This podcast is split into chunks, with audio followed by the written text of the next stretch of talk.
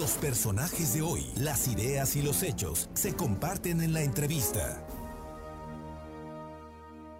Bueno, y esta tarde, no sabe usted qué gusto me da saludar y compartir estos micrófonos con un amigo al que quiero muchísimo, al que admiro y que su pasión por el deporte lo ha llevado en ya décadas a, tener en línea deportiva. Mm, lo mismo en el radio, en, el, la red, a través de internet, en sus columnas que se publican en varios medios impresos en Puebla.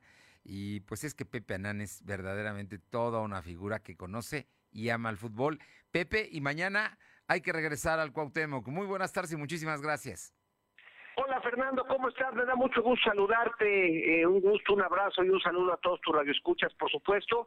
Pues sí, Fernando, ya después de un poco más de un año se regresa a las actividades al Estadio Cuauhtémoc la noche de mañana frente al equipo de los Pumas en el en lo que corresponde al último partido de la temporada regular entre el Puebla de la Franja y los Pumas, donde bueno, de acuerdo a los resultados la Franja se mantiene como tercer lugar en la tabla general después de la derrota que se dio ayer por la noche de Monterrey frente a Chivas y bueno, con la posibilidad de que después de muchos años el Puebla entre de manera directa a una a una liguilla situación que no que no sucedía hace tiempo y a la que bueno pues ya no estábamos muy acostumbrados los poblanos.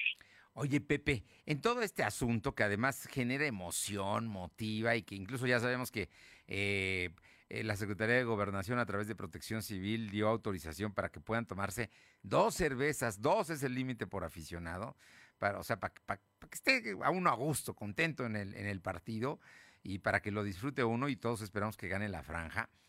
Aprovechando toda esa emoción y todo ese cariño y todo ese gusto por la franja, me parece que la directiva del Puebla está cometiendo un abuso con los tenedores de palcos y plateas. Y por ello queríamos que nos platicaras todo esto que está sucediendo, porque nos parece que es un exceso en el cual eh, no han, por la pandemia no ha habido fútbol, pero muchos de ustedes pagaron el año, el año completo y ahora parece que todavía les quieren cobrar más. Así es, Fernando. Fíjate que yo, pues ahora sí que fui uno de los afectados el año pasado, el año 2020, y pues un, cuando estaba ya la pandemia, finalmente nos dijeron que pues que ya se iba a abrir el estadio. Lo recuerdo muy bien, fue por ahí del mes de octubre. eh, Puebla contra León, ¿no? A jugar. León es el super líder, ¿no? Desde aquel momento. Y bueno, pues eh, fuimos y pues tontamente, la verdad hay que decirlo, pagamos nuestro nuestro acceso, nuestra anualidad del palco eh, pensando en que, bueno, íbamos a poder ver pues ya los partidos quizás con sana distancia, quizás con un aforo reducido, pero la verdad de las cosas es que pues nos cobraron una, una cantidad, no recuerdo exactamente, pero me parece que nos cobraron seis o siete lugares de los diez que correspondían al palco en aquel momento. Finalmente, pues no pudimos disfrutar por las circunstancias que todos conocemos de la pandemia, de que el estadio no se ha podido abrir, no pudimos disfrutar de ningún partido ni de vengar ningún partido. Es el caso mío y el caso de muchos tenedores de palcos y plateas en Puebla, en el Estadio Cuauhtémoc. Sí, claro. ¿Qué sucede? Que bueno, pues que ahora que dicen que finalmente el estadio, eh, por parte del gobierno del estado, autorizan abrir el estadio, eh, vamos a preguntar y nos dicen que pues que lo que pagamos el año pasado que correspondía a la temporada de agosto, era de agosto del 2020, digamos, agosto del 2021, este al que no hemos llegado, pues imagínate que no, que no, ya no nos pueden dar los boletos para el partido contra Pumas ni los que corresponden a la liguilla, porque tenemos que volver a pagar ahora completo el, lo que corresponde al año 2021-2022 para que tengamos derecho a ese boleto, a ese boleto del, del partido contra Pumas. Oye, se están comiendo muchos meses, ¿no? Estamos en abril y para agosto pues faltan por lo menos eh, cuatro meses, ¿no? Cinco meses para que, para que se cumpla el plazo.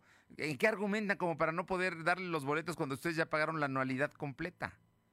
Argumentan que ya lo que, que pues ya lo caído, caído, que ya eso fue una dádiva, que ese fue un apoyo al equipo y que hoy tenemos que volver a pagar si queremos ver el partido contra los Pumas, para que tengamos este nuestro acceso y que bueno, ¿qué es lo que están queriendo cobrar? Te dicen, bueno, pues si tienes... su... Eh, recuerda que en el Estado Cuauhtémoc hay varios tipos de palcos. Hay palcos de 10 personas, de 12 personas y de 15 personas actualmente.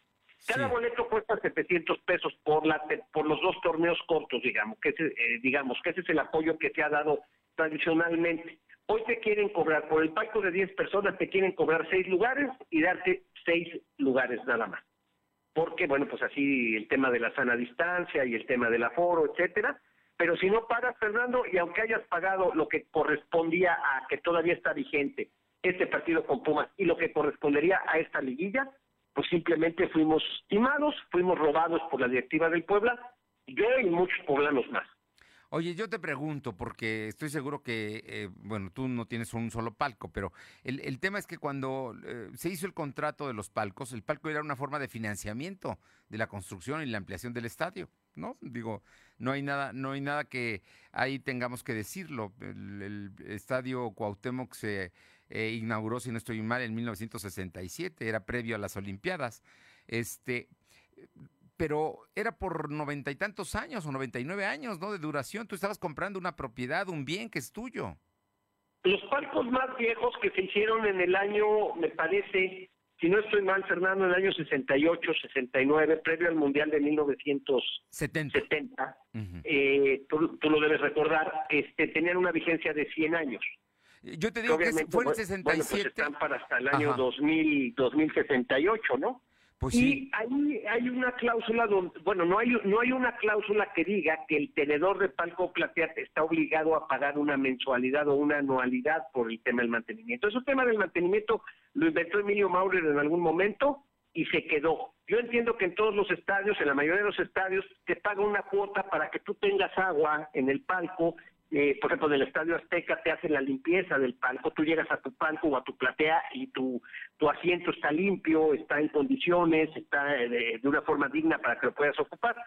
Aquí en el Estadio Cuauhtémoc los palcos, nadie te hace los palcos, tú tienes que mandar a tu gente, si tienes un palco, a limpiar tu palco con, tu, con el costo que eso te genere a ti en lo personal, Sí. Y muchas veces, y en la gran mayoría, ni siquiera agua hay en los baños de tus palcos. Esa es la verdad de las cosas.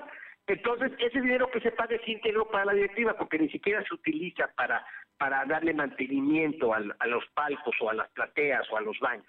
Entonces, pues simplemente es un hurto. Hay gente, me platicaba una persona, que se fue a amparar, eh, a través de un abogado generaron una, pues una demanda, una denuncia, se ampararon y hay una jurisprudencia donde hay gente que tiene sus amparos bajo el brazo y cada año se presenta con ese amparo y la directiva está obligada a darle sus accesos de manera gratuita sin pagar absolutamente nada. Y pues yo creo que como están las cosas, pues no a los que tenemos palco o plateas, pues no nos va a quedar más que más que pues ir a ver cómo está ese asunto para tratar de, de seguir ese camino.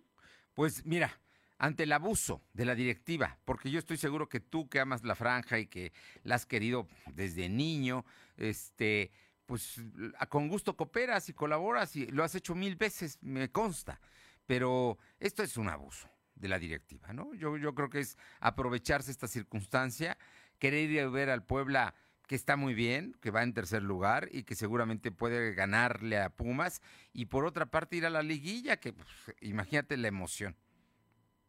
Lo futbolístico esta parte, ¿no? A mí me parece que el Arcamón ha hecho un gran trabajo, están en contacto directo a través de, de, Javier Salas, que es el medio de contención y capitán del equipo, con Benjamín Salinas, que es el hijo de, de, Ricardo Salinas, Pliego, y bueno, pues se han arreglado muchas cosas, los premios y bueno, todo está al corriente en el equipo, no hay ningún problema, pero la gente que maneja aquí al Puebla desgraciadamente no ha venido más que a llenarte los bolsillos y a tratar a los poblanos de la peor manera que te puedas tú imaginar, porque si tú supieras cómo se expresan de los poblanos y de los aficionados, pues te daría hasta urticaria, la verdad, de saber cómo, cómo, cómo se expresan de los poblanos, esta, esta gente que ni siquiera es de Puebla, que no conoce a los poblanos, que no sabe en los usos y costumbres y la forma en la que el fútbol se, se desarrolla en Puebla y que bueno pues vienen a tratar de a, creer que vienen a descubrir América y a timar a todo mundo, ¿no? Y esa, esa es la verdad de las cosas y hay que decirlas con todas sus letras, Fernando. Pues Pepe Anán, como siempre lo has hecho, te agradezco muchísimo estos minutos y como bien dices, una cosa es lo deportivo y ahí vamos franja y la otra cosa es ver estos abusos que está cometiendo la directiva. Te agradezco esta conversación, Fernando, y te mando un abrazo muy fuerte. Un abrazo fuerte y, por supuesto, te escucho el sábado. Muchas gracias. Buenas tardes. Buenas tardes.